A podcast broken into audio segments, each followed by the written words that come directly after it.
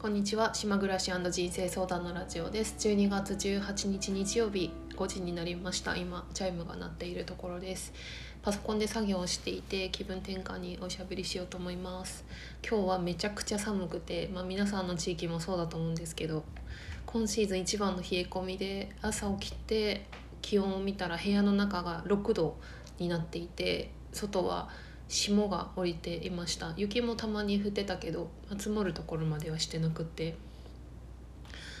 そしてあの、まあ、最近湿度の話してたんだけど湿度がさっき見たことない数字になっててそれは28%になっていてこれはさすがにやばいなっていうのと、まあ、普通はねその快適湿度が40から60なので。でなんかね異様に灯油の減りが早いんですよね。土日家にいて2日で、まあ、あの灯油を変えなきゃいけないその台所にあるファンヒーターの。でこのペースだと本当に灯油をあの注文してるんだけどガソリンスタンドに。なんか去年はそうだな去年は月に1回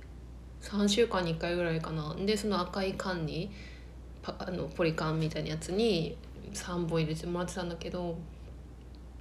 今年は去年とは違って私がその家にいる時間が多いから灯油の使い方がかなりあの激しいっていうか去年の2倍ぐらいになると思うからね。でって思ってそういうのもあってさすがにあの加湿器を注文しました、まあ、加湿すると体感温度が暖かくなるっていうことであのメルカリで最初アマゾンで調べてメルカリで同じやつは見つけたから買ったんだけどなんか寒いと本当何にもやる気がしなくて体がもう前前のめり前のめりっていうの前傾の姿勢前屈になってしまってなんか何もやる気しないよね本当に。えー、っとですね。メルカリメルカリの話しようかなじゃあ。あメルカリの前にあの話しようかな。えっと昨日と一昨日ですね。あのいつもよりもぐっすり眠れて私眠りがもともとずっと浅くてだいたい平均的に夜3回は起きるんだよね。2時間おきぐらいに起きるっていう感じでで眠りが浅くなってなんかいろいろ考え事してる時はもう1時間おきに起きたりとかあのあるんだけど昨日と一昨日がその眠り始めて最初の2時間とかで1回起きたりとかはあったんだけどその後なんか一回も朝まで目覚めずにその夜中の1時ぐらいからで起きる時間もなぜか遅くて8時半とかまでさ一回も起きずに寝られてで今すごく島が冬の嵐で風の音とかがすごいので今耳栓して寝てるんだけど、まあ、そのおかげもあるかもしれないんだけどなんかすごく久しぶりに長く寝れたなっていうのが2日続いていてで多分あの金曜日に、まあ、ラジオで話した通り私が応募してた仕事を辞めようって思ってその3月末まで今と同じスタイルで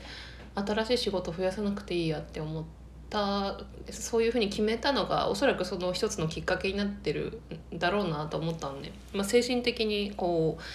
うなんていうのかなこう軽くなったっていうことだと思うんですよ。なんかすごくね自分の場合は眠りにすぐ反映されて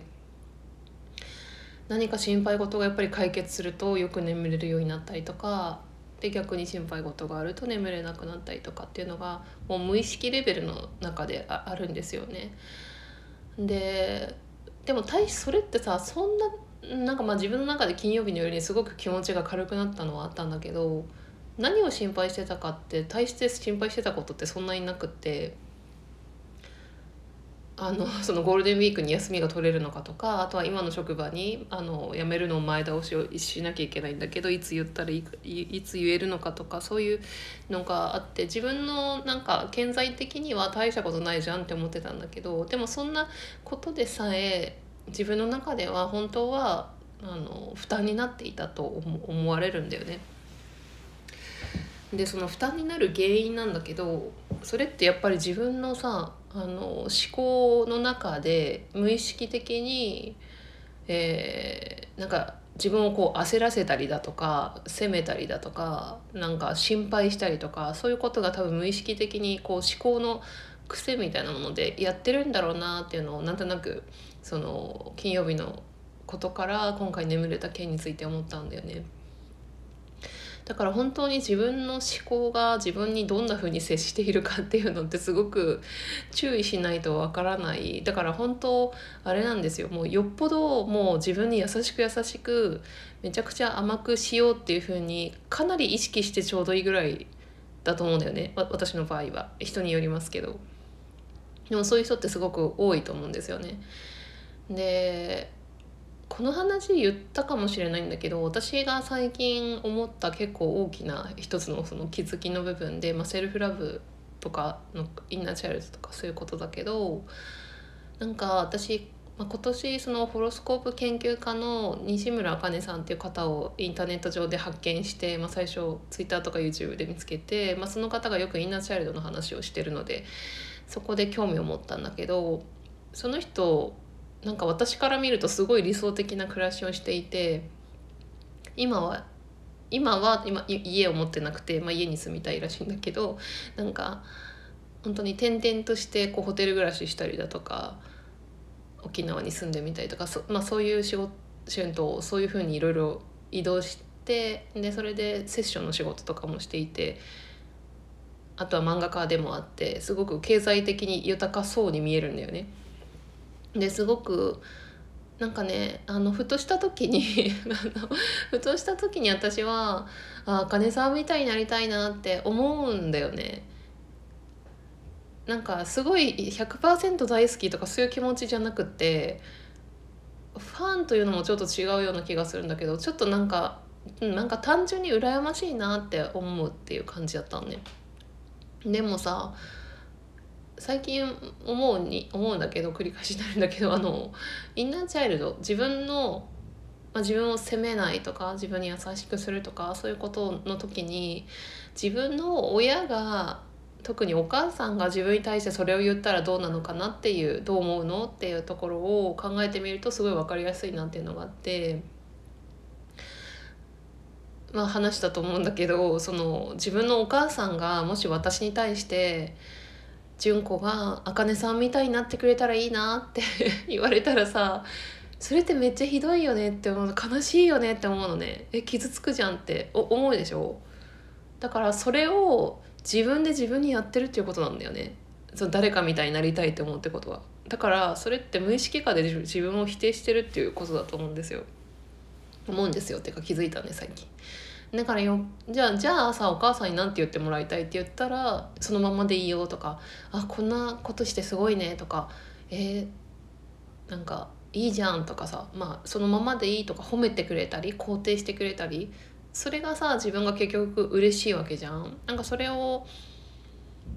親が言ったらどうかなっていうふうなこう視点で考えるとすごい分かりやすくなったなって思うと本当に自分が思考で自分に対して厳しいということが分かるんだよねっていう話なんか、ま、ちょっと全く同じことを喋った気もするんだけどもう一回 喋りたいと思いました。んでねあとメルカリのことはねなんかお金のこと今私知りたいと思ってるけどお金のことをよく分かってない人とかお金がたまらない人は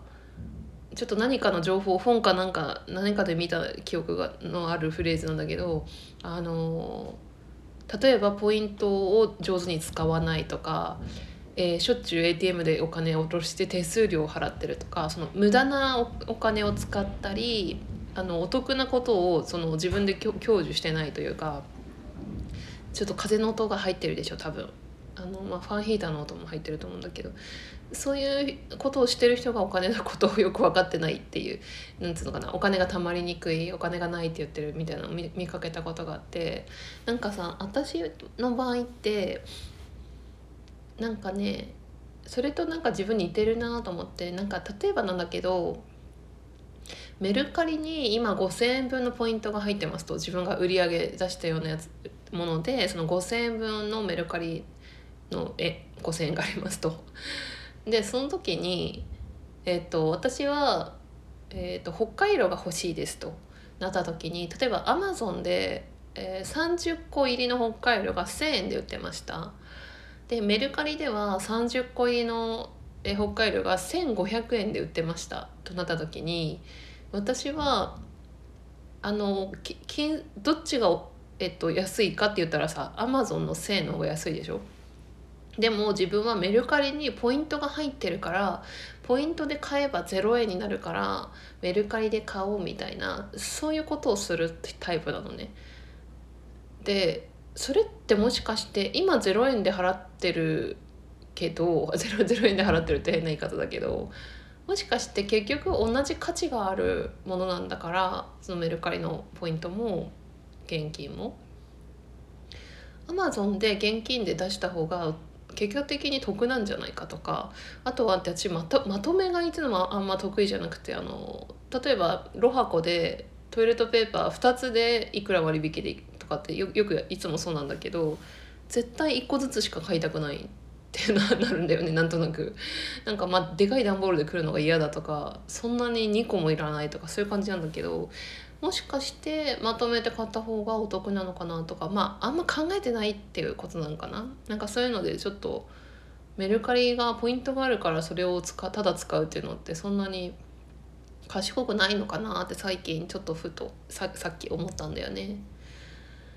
あとそうだな。最近メルカリですごいやり取りがよく あるんだけどあの私あんまりそのコメントとかさ全然見て見てなくてあの自分が購入した時は「よろしくお願いします」とか売り上げが上がった時はあの挨拶みたいなことは必ずやるんだけどなんかある程度終わったら例えば発送が終わったらもう見ないし受け取ったら、まあ、評価とかしてみないしだから全ては追ってないんだよね。コメントとか。評価も私見方が分かんなくて一回も見たことないないしなんて書かれてるか。なんか大体大抵定型文だろうなと思うから別にそこに興味はないんだけどさっきたまたまさ自分が売ったプリンターのさプリンターなんか私今新しいプリンター使っててその古いっていうか去年買ったプリ 去年買ったプリンターを使ってなくて押し入れ入れてたのね。そしたらプリンターの人があのとメッセージをくれていてよくよく見たら気づかなかったんだけどあの無事に届いておりますみたいな評価とかをちゃんとしてるんだけどあのこれであの年賀状の印刷も間に合いますみたいな書いててなんかすごい嬉しかったんだよね。で私はそのメルカリのその匿名の相手とそういう心が触れ合うようなんつうのかなそういう温かいメッセージを自分から送るっていうことはまあないんだけどなんかそんな風に言ってくれるっていうかなんかリアルじゃないですか。その年賀状が送れるからよかったですとかすごい上手だなと思って。あとは前にもねあの本をただ出品した時にあの買ってくださった方がコメントで、まあ、取引メッセージでなんか自分はこの作家さんのその講演会に最近行ってすごく良かったのでこの本が欲しいと思ってました。楽しみです。みたいな。なんかそんなさリアルなさ なんかことをこう書いてくれたり、えー、ありがたいなって思うよねそういう時にね。リアルな人間関係の中ではねそういう言葉の掛け合いっていうのはもちろんやってるけどなんか匿名上の中であんまりそういうの自分からやったことないなと思ってで外それと真逆の嫌な気分になった 話は大大した話じゃないんだけどさあの私メルカリのねこう出品した商品についてるコメントっていうのを全然見てなくてなんか通知が来ないようにしてたみたいでなんかたまたま見たら1ヶ月前にコメント質問がなんか来てたの全然気づかないでいてなんか自分が出してる本シリーズで3冊あってこれ3冊1冊ずつ出してて3冊セットだったらいくらで買えますか？みたいな質問だったりとかあとはその値引き交渉のやつだったんだけどなんか漫画をね3冊出して3冊でいくらにしてたっけかな。800円だからにしてたんだと思うんだけどそのコメントで3冊あの購入を検討しておりますが3冊で750円はいかがでしょうかみたいなさあのちょっとそのコメントを打った人が私のラジオ聞いてたら申し訳ないんだけど、まあ、その確率は多分2,000万分の1ぐらいだと思うんだけどあのなんかさたかだか150円のさ値引きをさわざわざさ取引コメントでさ言ってくるってさ、まあ、それがもしかしたら賢いある意味賢いのかもしれないけどさ、まあ、なんかもうせっこいなと思ってだから別にえなんかそういうこと言う人に売りたくないなと思ってちょっとお値引きはしてませんって返事したんだけどであとはプロフィールにもお値引きはしませんって書いたのね。ででも逆にさっきの3冊セットの人はすごい質問が上手だなと思ってえっと1冊例えば700円で私が3冊出していて700円700円700円出してて3冊だといくらで買えますかっていう質問だったのね。でそれだったらあじゃあちょっと割引しようかなってこっちも思ったわけよ。でそれを向こうから3冊でいくらはどうですかって言われたらまたなんかえー、みたいな なるかなと思ってその辺もちょっと言い方っていうかさだなと思って。でそれで最近そのてキャンプでいろいろグッズ出した関係で使わないものとかをなんかいくつか出品してたんだけどあのプロフィールにさ値引き交渉しないって書いてんのにさコメント欄でわざわざ、えーと「この商品は1700円ということですがあそして値引きはあのされないということなんですけど1500円で買えますか?」っていう 質問だったのね。なんかそれもすごいなんだろう気持ち悪いと思って。え値引きしないということですが1500円で買えますか？ってなんかすごいなんかバカにしてるわけじゃないんだけどなんとかすごい嫌な嫌な感じするなと思って。絶対売りたくないと思うんでそそういうこと言われるとね。お金の問題じゃないんだよねだから本当そういうのって。なんか値引きとかやったことあるかな？私や昔よくヤフーオークション使ってて。オークションだとねまたシステムが違うんだよね。自分で好きな金額入れてとかだから。なんかだから全くそういうねコメントとか全然最近見てなかったけどそういうコメントを改めて見てそういういろんな人がいるなっていう 気づきがあったっていう話でした。えっ、ー、と昨日の朝からか夜からかあの、まあ、よく瞑想してるんだけど瞑想する時に一番最初に瞑想を始めた時は、まあ、そのマントラを唱えるっていうのをややってたこともあるけど最近はその後はもう無の状無の状態っていうか何もマントラとか唱えずにただ座って呼吸するっていうことだったんだけど私の場合ねただ座って呼吸するとすっごい雑念がめっちゃ湧いてきてで全然集中できなくて一応ワンセット15分にしてるんだけどもう10分も10分で限界みたいな感じだったのずっと。でもなんかね自分の中でこうフレーズを唱えたりこうイメージをすると結構その15分っていうのがすごくちょうどいいなっていうのが最近分かってで最近はそのあかねさんの影響で私はそのこの世の中の、まあ、私が見えてる世界は全て幻ですっていうなんかあるのは宇宙魂のこの意識だけですみたいな何もないですっていうその状態をイメージしてであとは宇宙にいるっていう状態をこうイメージするっていうのは最近ややってたんだけど昨日からですねあの慈悲の瞑想っていうのがありますでしょう。慈悲の瞑想の言葉を心の中で唱えるっていうのをやってみたらなんか結構私の場合合っていて私ってねあんまり感謝の気持ちを持てる持てるタイプじゃないっていうかあの感謝が少ないからこそのなんか自分が苦しくなったりするあるものに目が向かなくなったりするっていうのがあるから結構自分にすごくあのこれを唱えると心がじんわりしてなんか優しい気持ちになるなっていうのがあってちょっと続けてみようかなと思っているんですけどいい気分になるよねこれ。なのでちょっと最後にこの慈悲の瞑想のフレーズを昭和して終わりたいと思います。えっ、ー、とね日本テーラワーダ仏教協会のホームページから書かれてるものを読ませていただきます慈悲の瞑想の言葉私は幸せでありますように私の悩み苦しみがなくなりますように。私の願い事が叶えられますように。私に悟りの光が現れますように。私は幸せでありますように。私は幸せでありますように。私は幸せでありますように。私の親しい生命が幸せでありますように。私の親しい生命の悩み苦しみがなくなりますように。私の親しい生命の願い事が叶えられますように。私の親しい生命に悟りの光が現れますように。私の親しい生命が幸せでありますように。私の親しい生命が幸せでありますように。私の親しい生命が幸せでありますように。生きとし生けるものが幸せでありますように。